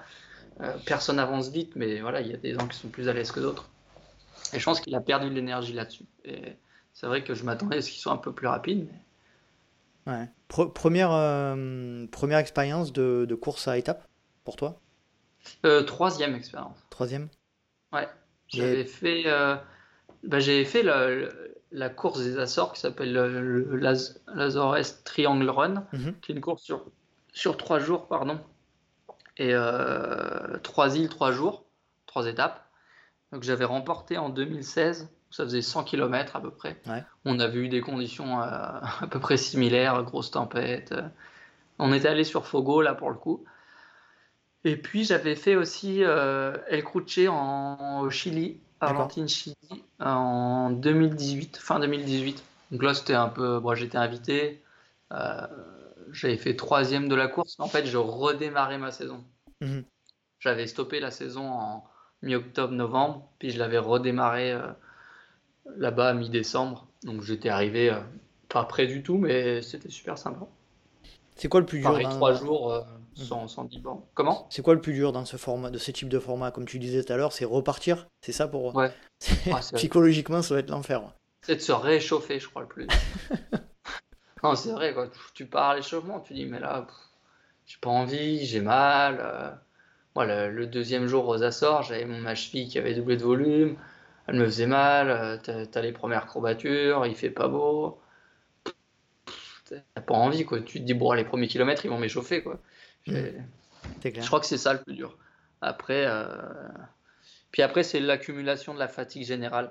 Les derniers, les deux, troisième, quatrième jour, là, moi, je dormais pas très bien. Euh, t'as clairement mal partout, mais, mais tu sais plus quoi faire. Euh, je suis tombé, j'avais des bleus, j'ai des hématomes, je boitais. euh. Ouais, c'est c'est la- l'après-course qui est, qui est le plus, le plus compliqué. C'est même pas quand tu es dans la course. Quand tu es dans la course, tu oublies, tout est chaud, tu as les hormones, machin, tu es, Mhm. dedans, tout le monde est en galère. Mais après, c'est il y a des moments qui sont pas très drôles. Tu en as parlé tout à l'heure. euh, tu es euh, le plus ancien ou l'un des plus anciens athlètes de chez, euh, de chez Salomon. Est-ce que C'est tu François le plus C'est ancien. François ouais. Mm. Est-ce que tu peux nous parler de ta relation avec ton, ton sponsor principal Voilà, comment euh, tu, tu le disais tout à l'heure, tu as intégré l'équipe euh, l'équipe junior. Euh, Ouais. Aujourd'hui, quelle est ta relation avec eux? Ouais, bah du coup, ça fait 10 ans depuis le Team Salomon Espoir. Euh, on, est toujours managé par le même manager, qui est Jean-Michel Fort-Vincent, mhm. qui est vraiment le, notre, euh, bah, notre pilier hein, euh, dans le team. voilà, il, nous, il, nous, guide, il, est là pour nous conseiller, c'est lui qui gère nos contrats avec Salomon. c'est un confident, on sait qu'on peut tout lui dire et qu'il nous dira tout voilà, sans, sans filtre. il est toujours là pour qu'on pour qu'on soit le mieux possible en tant qu'athlète et qu'en tant qu'homme. Mhm. Euh, voilà, il a vraiment une vision euh, globale de, de, nos personnalités, il nous connaît très bien. Euh, quand il nous met des sèches, on sait très bien que c'est pour nous mettre sur le droit chemin et que, et que ce sera bénéfique après. Apparemment, les, les, sèches de Jean-Michel, c'est quelque chose. Ouais, ouais, ouais, bah, j'en ai déjà pris quelques-unes, mais elles m'ont fait du bien globalement. Sur le coup, c'est pas très drôle, mais après, ça fait du bien. Mais non, non, c'est vrai que c'est cool d'avoir un manager comme lui parce qu'il a vraiment une vision sur le long terme. Et euh, parfois, nous, on voit les 2-3 mois qui arrivent et puis tu penses pas après. il, a il a une expérience aussi avec François, avec les gars d'avant, euh, sur, sur le trail, sur, le, sur les saisons et les carrières, qui est, qui est intéressante. Donc, euh, c'est sûr que c'est top d'être conseillé par lui. Et puis après, bah, on a un manager international qui est Greg Vollet. Donc, qui, est passé, qui, est passé, dans le podcast, qu'on salue aussi. Ah oui, Ouais. qui nous, euh, qui nous, euh, bah, qui manage vraiment le team international et maintenant la Golden Trail Series. Et puis, bah, durant toutes ces années, j'ai intégré un peu le, enfin, j'ai rencontré les équipes de production, les, équipes euh, footwear, voilà, tous ceux qui travaillent autour des vêtements, des chaussures. Donc voilà, maintenant je suis un peu plus proche d'eux. on travaille sur des prototypes de sacs, de chaussures. Donc c'est assez intéressant aussi de participer au développement de tous ces produits-là, à mon niveau. Chouette. Euh, j'ai une petite question organisation te concernant. Euh, tu fais dix 10 000 choses à la fois, j'ai l'impression. Hein. tu me dis si je me trompe, mais tu, tu es bien occupé. Euh, comment tu arrives à trouver un semblant ou une organisation dans, dans ta vie entre vie professionnelle, les activités et la vie sportive? Ouais, c'est vrai que ce que je te disais tout à l'heure, là, c'est un peu mon grain de folie. J'ai envie de dire oui à tout et des fois, il faut savoir dire non. Et c'est compliqué. Mais j'y arrive de plus en plus quand même. Parce que tu peux pas répondre à, tout tout le temps favorablement, mais pour être en tout cas performant et, être toujours en forme. Euh, mais c'est vrai que bah oui, oui, j'aime faire des choses, j'aime les partager, j'aime pas que la compétition. Euh, donc du coup, j'ai envie de profiter de, du statut que j'ai pour faire, euh, bah, voilà, pour faire, pour faire découvrir, pour apprendre, pour, pour faire autre chose que de la compète et, saisir toutes les opportunités. J'ai mon organisation, j'en ai pas vraiment. Enfin, si, j'en ai une, mais mais euh, je peux pas te dire euh, demain je ferai euh, comme ça, comme ça, comme ça. Alors je place tout sur mes semaines, mais après ça, ça, vient, ça repart, ça s'empile. je vais déplacer des choses. Et puis après, il faut composer avec les entraînements, avec les moments où tu devras t'entraîner beaucoup. Alors ça, maintenant, j'essaye de plus en plus de bloquer dans mes, mes plannings. Par exemple, là, je travaille sur mon planning 2021. Bah, j'ai bloqué des semaines où je, je, me dis, je mets rien. Quoi, tu vois. Mhm. je, je, fais que m'entraîner et je fais pas d'extra sportif. Et puis, ben, janvier-février, je peux faire un peu plus d'extra sportif parce qu'il n'y a pas de course, il n'y a pas de grande course. Je peux être un peu plus fatigué à certains moments. Et puis, c'est un peu mon défaut aussi, c'est que j'ai envie de faire beaucoup de choses. Mais il y a des fois, bah, ça passe plus avec euh, toutes les courses de janvier à décembre. Quoi. Donc, il faut réussir à dire non, à mettre des stops, à faire différemment. Donc, euh, c'est les, projets, les projets que tu embrasses à chaque fois, c'est chouette. Quoi. Comme tu disais, toutes les expériences que sont bonnes à prendre. Après, effectivement, ça va être pas évident de, de, de, choisir et de, et, de tout prendre en même temps. Quoi. Ouais, ouais, c'est ça. Je fais... j'ai des projets euh, personnels sportifs, j'ai des projets personnels non sportifs. Euh, les soirées ciné, on a lancé le travail fait son cinéma, donc ça me demande de l'énergie, du temps. Mhm. C'est de l'énergie, tu t'entraînes pas, mais tu y laisses quand même une énergie folle, même si c'est juste des déplacements. Euh, voilà, je fais des workshops, j'ai une, une asso à Besançon autour du trail. Alors c'est vrai que du coup, ça fait plein de, de, sollicitations extra-sportives qui sont top, et voilà, je vis des moments que, euh, privilégiés, je rencontre des gens aussi que j'aurais jamais rencontré avec tout ça. Et c'est vrai que c'est toujours plaisant, c'est pour ça que je le fais. Mais il y a quand même des moments où il faut réussir je gère tout moi aujourd'hui. C'est-à-dire je, je gère ma carrière d'athlète, je gère mes médias, je gère ma communication. voilà, toi tu m'as contacté, c'est moi qui t'ai répondu. J'ai pas d'agent. Et tu y penses à ça? À te faire aider? Non, non. Non? Non, parce que j'aime bien aussi ce contact-là. Ouais. J'aime bien pouvoir organiser comme j'ai envie de le faire. Euh, j'aime bien avoir le contact avec les médias. Euh, après, Jean-Mi, des fois, il trie un peu pour nous quand, mhm. quand ça arrive vers lui, mais, mais euh, sinon, le reste, j'aime bien quand même le contact que j'ai avec tous ces gens-là. Chouette. tu en as parlé tout à l'heure, les projets perso sportifs. Un projet qui te tient énormément à cœur, pour l'avoir vu notamment, tu en as parlé tout à l'heure au Trail et son cinéma, on en reparlera juste après. Mais ton projet au Cap Vert, solidaire, associatif. Est-ce que tu peux nous parler de, ce projet qui devait recommencer en 2020 et donc qui n'a pas pu avoir lieu et qui va certainement, euh, tu vas nous le dire, certainement euh, être repoussé en 2021 Ouais. Ouais, donc l'année dernière, on a, du coup, c'est en octobre là quand tu m'avais contacté. Euh, j'ai monté un projet de traversée de Santo Antao. Donc c'est l'île la plus étendue du Cap Vert. C'est une île sur laquelle j'ai été en 2018 avec un ami qui m'a qui, a ses parents qui habitent là-bas, qui ont monté un business, un hôtel-resto en fait, et mhm. qui accueille des, touristes avec lesquels on, on, fait des séjours trail. Donc le prochain séjour d'ailleurs c'est en, février 2021, en espérant qu'on puisse partir. Euh, donc du coup voilà, j'ai rencontré les locaux, euh, on y est allé en février 2019. Et puis en février, j'ai traversé une autre île du Cap Vert en deux jours avec un copain. Je me suis dit, tiens, pourquoi pas traverser l'île principale? On fait les stages et tout, il y a vraiment de quoi faire. Donc j'ai tracé, etc. Et puis je me suis dit, euh, faut qu'on fasse autre chose avec le côté. Euh, on va pas faire que du sportif. Là-bas, c'est cool, on fait des stages, on anime un peu le, la vie locale, on fait du tourisme. Mais j'avais envie d'aller un peu plus loin et de les aider, quoi, concrètement. Euh, c'est un peuple qui est très pauvre. Euh, il y en a pas accès à l'eau potable, ils n'ont pas accès. Enfin, il n'y a pas d'eau potable, c'est que de l'eau en bouteille. Ils n'ont pas d'électricité, il n'y a pas de transport en commun. Ils habitent tous dans des vallées euh, où il faut monter des dizaines et des dizaines de mètres de dénivelé. Il y a, plein d'endroits, il n'y a pas de route, c'est que des routes pavées ou en sable. Donc voilà, c'est très très précaire. Et puis, bon, j'ai envie de les aider et d'aider les enfants. Euh, et puis en fait, ils te, rendent vachement là-bas. là, quand tu y vas, ils sont hyper accueillants, hyper souriants, t'accueilleront les, les bras ouverts. Donc du coup, on a monté un projet solidaire avec ce projet sportif. Et puis on a amené 130 kg de fournitures scolaires avec nous. On a réparti dans les quatre écoles de la vallée. Donc des fournitures scolaires euh, pures, mais aussi de l'équipement sportif, des ballons, des chasubles, des tenues de foot. Et puis euh, voilà, on les a aidés comme, comme on a pu avec les moyens qu'on avait. Donc ça a fait euh, un super projet euh, avec les copains. J'ai embarqué les copains de Besançon, les copains d'entraînement. Euh, et puis bah, on a traversé quand même l'île. Enfin j'ai traversé l'île avec. voilà, les copains m'ont aidé sur certaines portions. J'étais tout le temps accompagné. Ça a fait à peu près 100 bornes et 6000 dénivelés sur la journée. Faut savoir que le Cap Vert, c'est pas ni les Canaries ni Madère quoi. Quand tu vas aller à un endroit, ça prend plusieurs heures en voiture. C'est des pistes 4x4, c'est des pistes pavées. Des vallées où il n'y a pas d'accès voiture, ou alors il faut faire tout, tout le lire, ça, ça te prend une journée. Mhm. Donc c'était euh, assez compliqué, enfin pas compliqué, mais voilà, c'était assez, l'assistance était assez restreinte. Moi. Et euh, donc nous, ça a fait partie du, du, fun aussi de, la, préparer un projet, quoi. C'est aussi ça, c'est préparer tout ce qui va autour de, de, la course.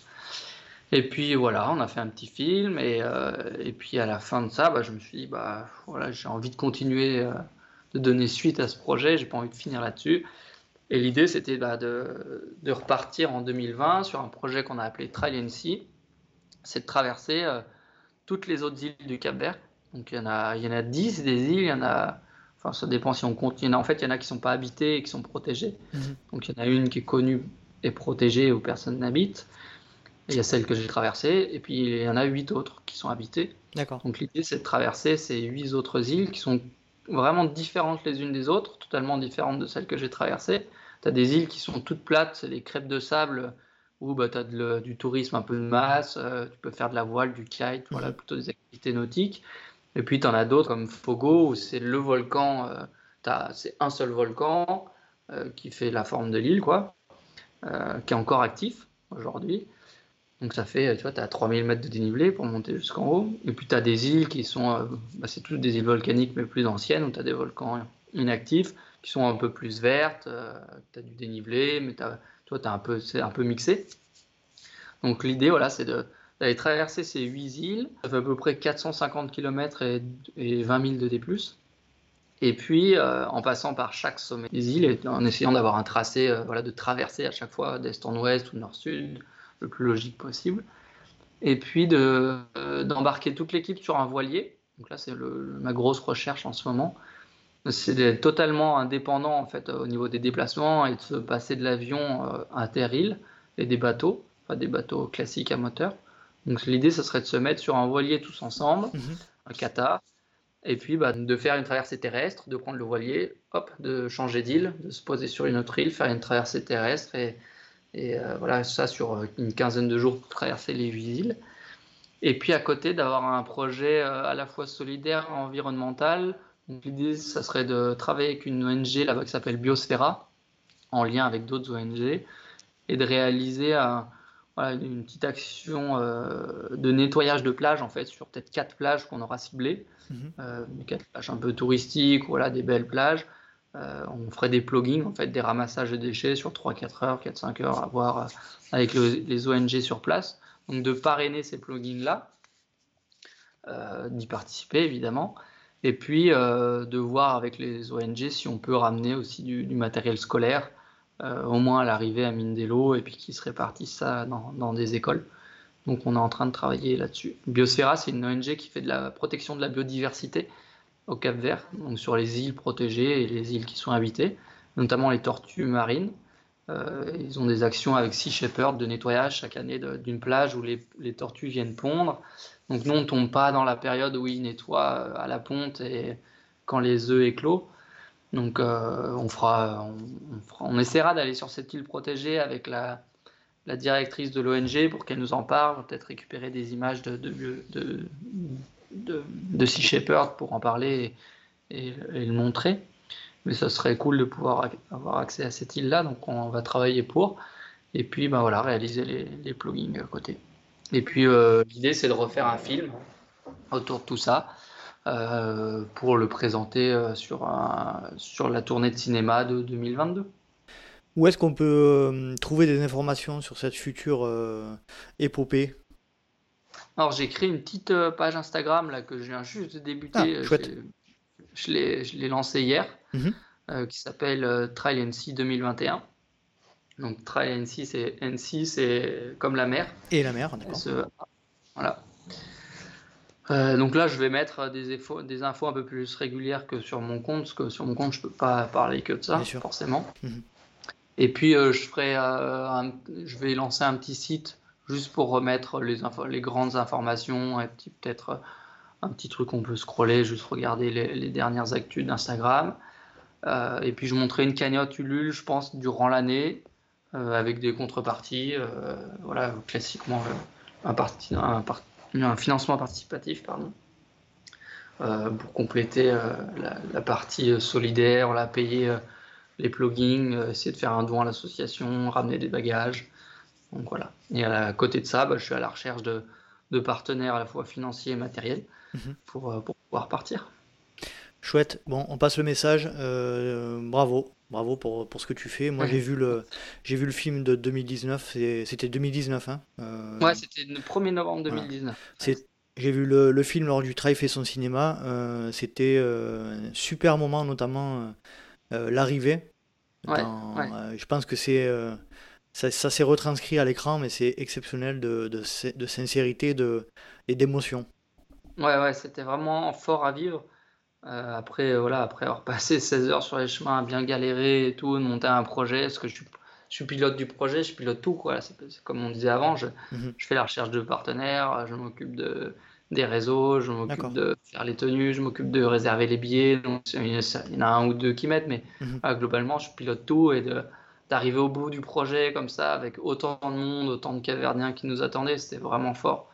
Et euh, ouais, c'était euh, émotionnellement. Euh, ouais, parce que pour recontextualiser, tu tu, vous, vous ne vous attendiez pas à avoir autant de monde à l'arrivée. Ouais, ouais, on nous avait dit. Bah, déjà, le projet il avait été décalé d'une journée parce qu'on a perdu une journée à Lisbonne en ratant un avion.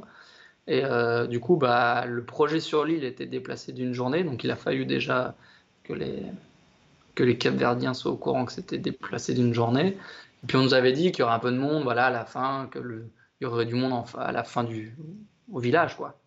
Et puis, en fait, euh, quand on a passé le dernier col, donc on nous voit arriver du cratère qui est au-dessus de, de l'hôtel, 700 mètres de dénivelé au-dessus. Donc les frontales sont sorties de là-haut.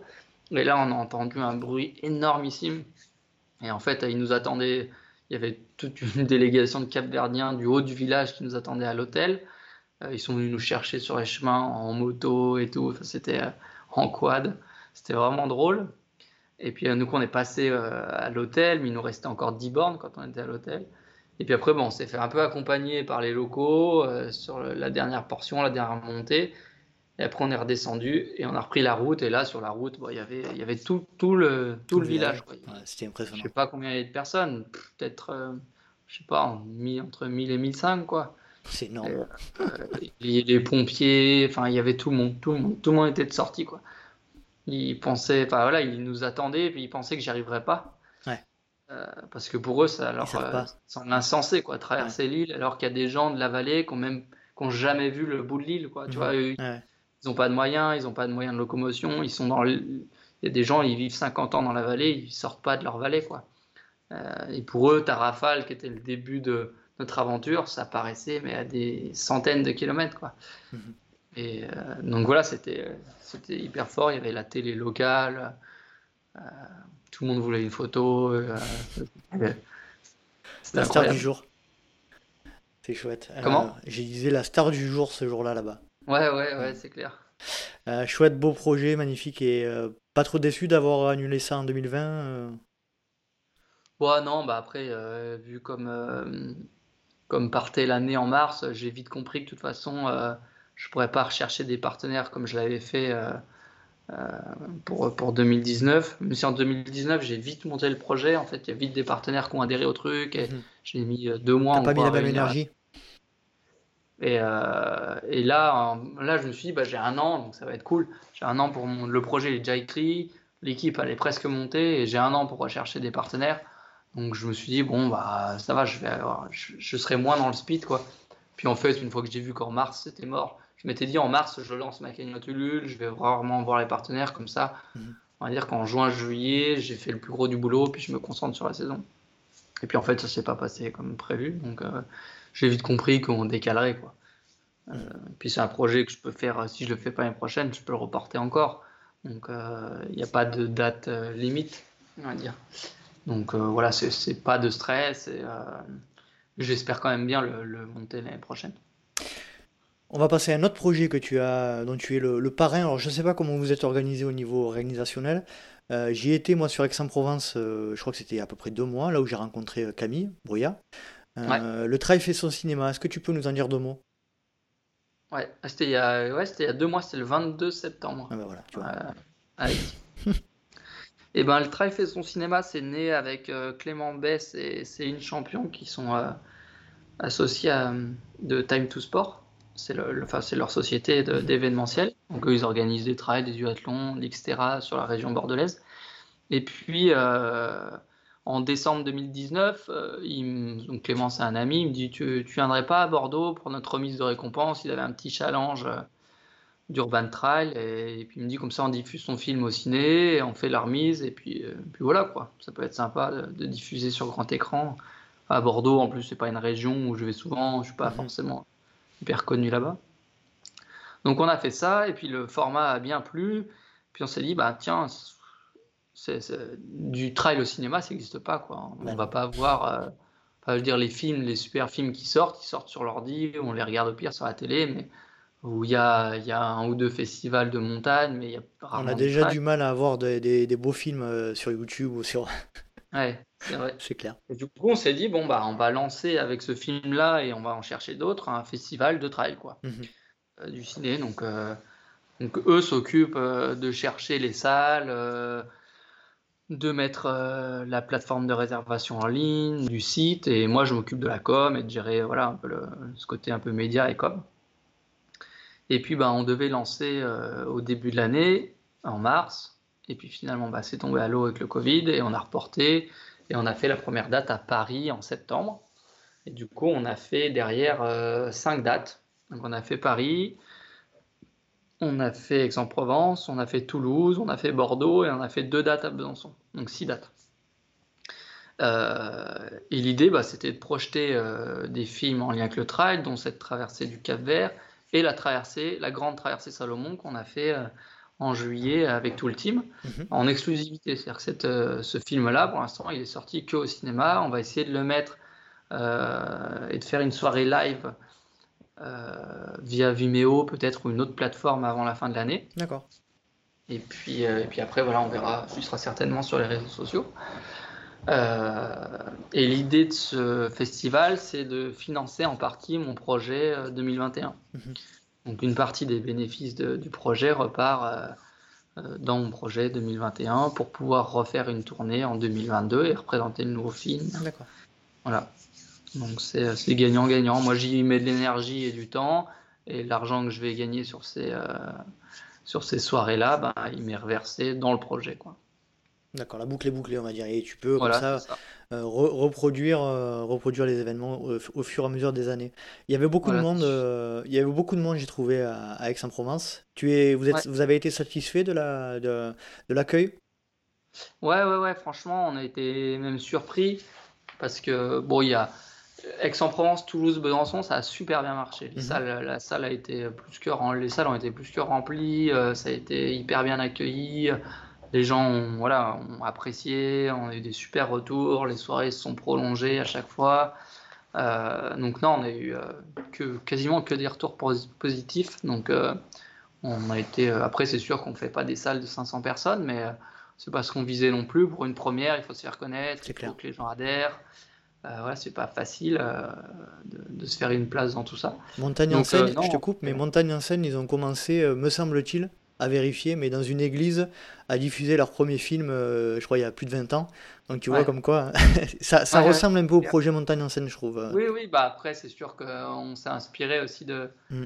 de, ce qu'eux eux, ils font. Hein. Moi, je suis déjà allé plusieurs fois à Montagne en scène.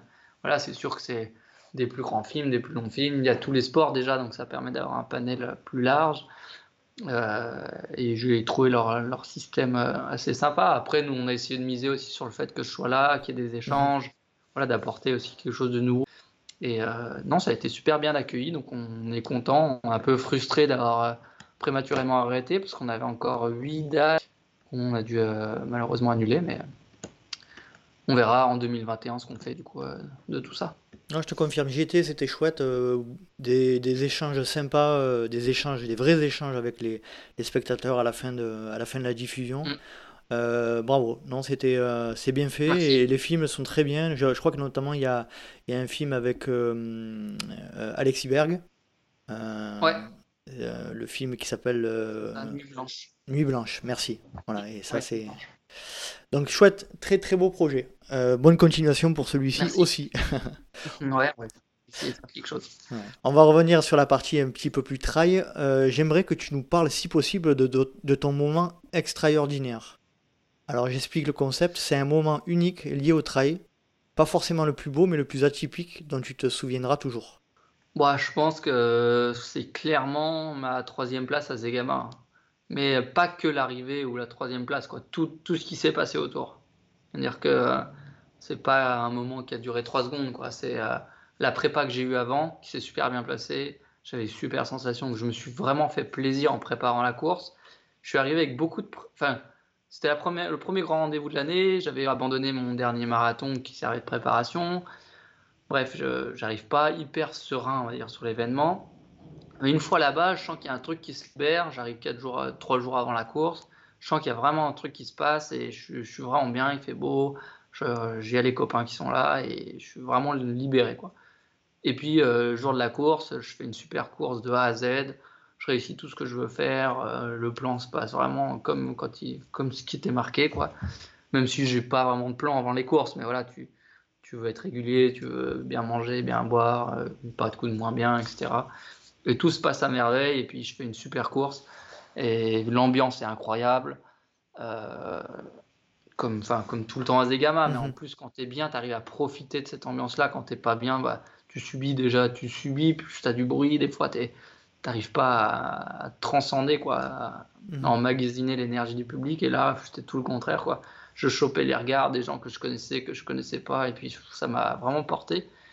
Et du coup, ce moment, il est clairement magique, quoi. Et, euh, et puis après, bah, t'es lancé dans ta course, t'es, en- t'es dans les trois premiers. Pff, je m'arrête- on s'arrêtait plus, quoi. J'étais avec Bart, le Polonais, qui gagne la Golden Trail Series. On était les deux, on s'aidait. Et, et puis on savait qu'on était en train d'aller, d'aller chercher quelque chose, quoi. On perdait pas de temps sur Kylian qui était devant. euh, Mhm. et euh, on n'était pas inquiété derrière, on n'entendait personne. Et puis voilà, on fait une grosse course tous les deux. Il a été un peu, il était meilleur que moi sur la, la dernière partie, mais, mais voilà, aucun regret. Et tu pouvais profiter de la fond, la course de A à Z, quoi. Et puis derrière, bah, c'est juste bonheur, quoi. Tu...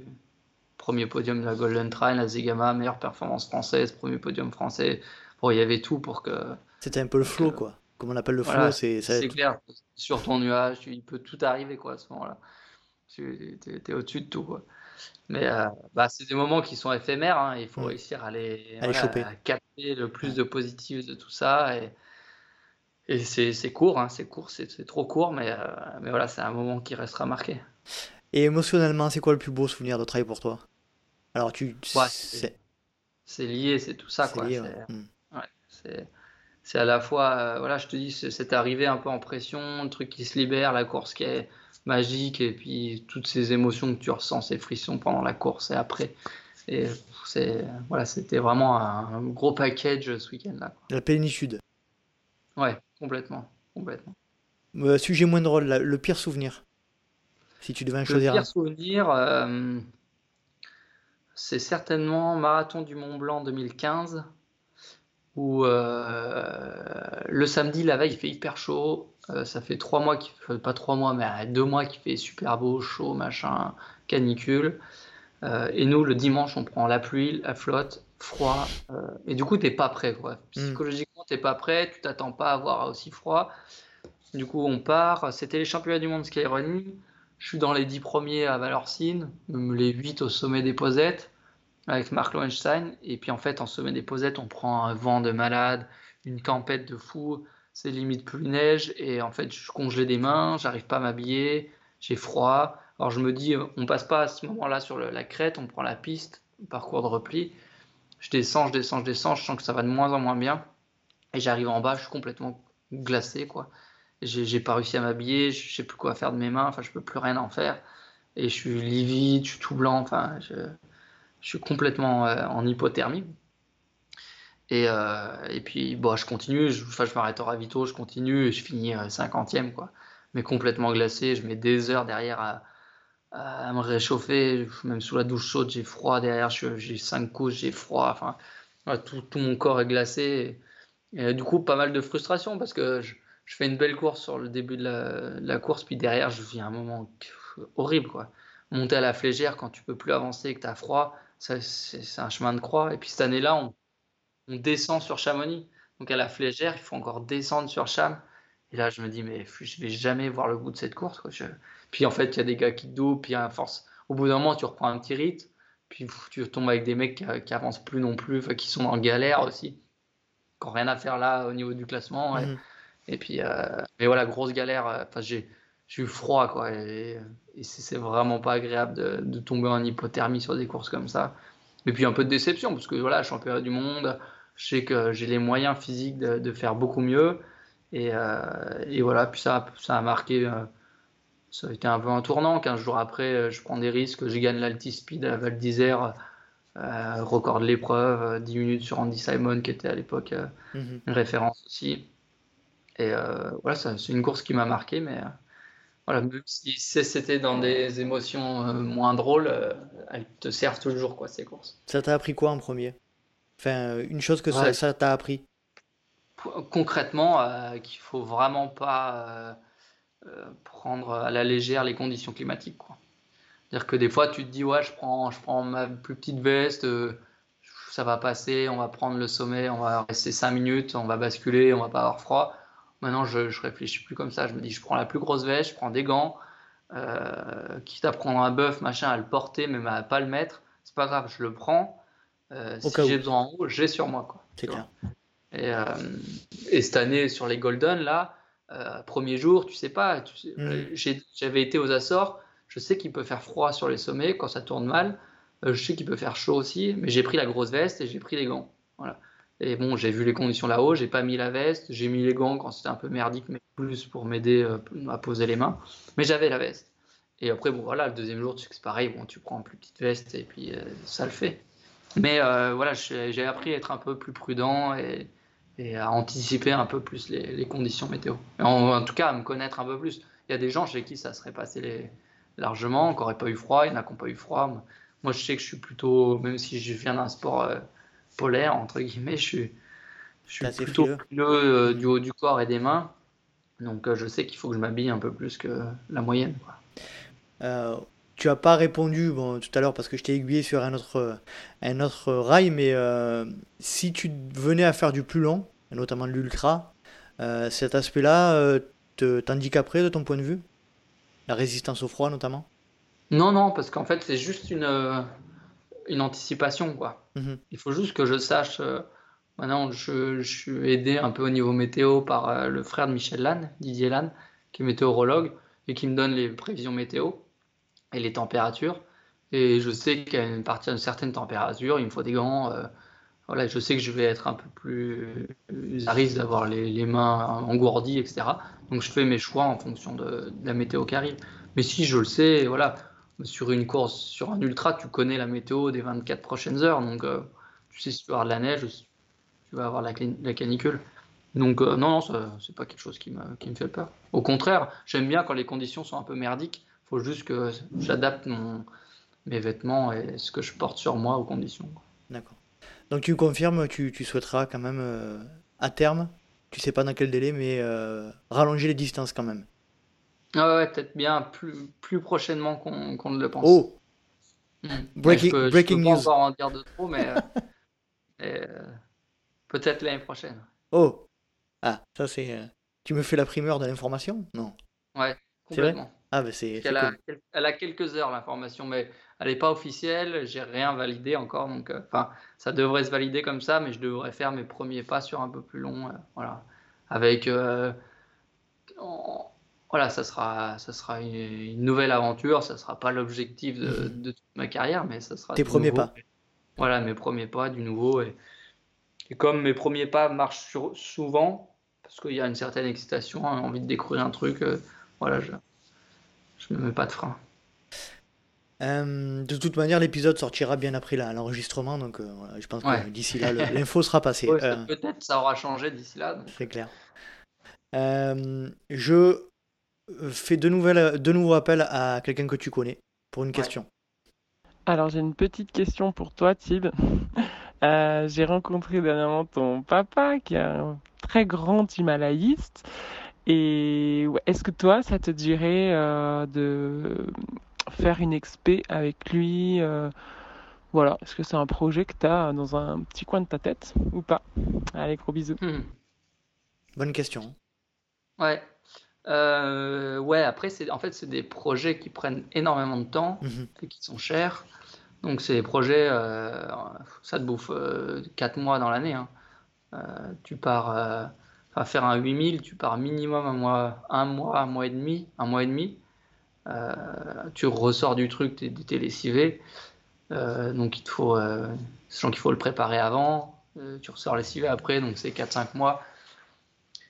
Ouais, 4 mois en gros. Mais euh, ouais, ouais, c'est un truc que j'aimerais faire, mais pas, pas comme mon père fait. Quoi. Mon père, il aime le technique, le vraiment dur, euh, aller euh, rester des heures dans la neige, marcher à deux à l'heure. Voilà, des, monter des pans de glace, et descendre, machin. Moi, c'est pas un truc qui me branche trop pour l'instant. Mhm. Par contre, j'aime bien l'altitude. enfin, le peu que j'y suis allé, j'aime bien comment mon corps y réagit. Je trouve que c'est assez sympa. J'ai fait un 6000 euh, l'année dernière en Équateur, même si en Équateur c'est un peu plus facile qu'en Europe, mais voilà, ça, ça, reste un 6000 quand même. En mode très rapide, hein, mais, euh, mais euh, j'aimerais bien faire monter progressivement, peut-être faire un 7000 déjà, mais un truc facile, pas technique, quoi, mhm. qui n'ait pas, qui pas besoin de, de voilà d'escalader des, des pans de glace ou des murs rocheux en mixte ou des choses euh, voilà qui est pas trop de crevasses de choses euh, difficiles à passer.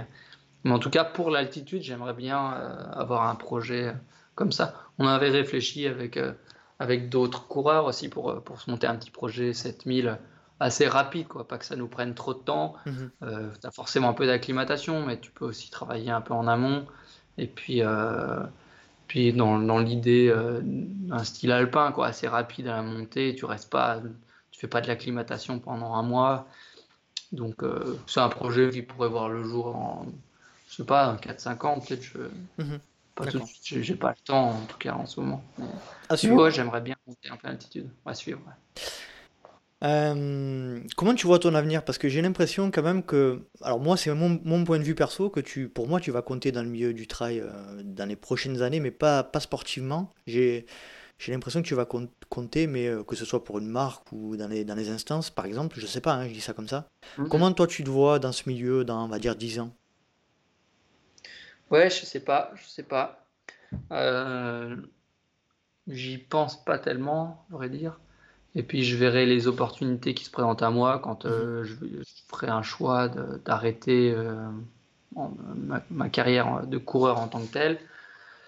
Peut-être que oui, peut-être que je continuerai dans le milieu, euh, entraîner, manager, je sais pas.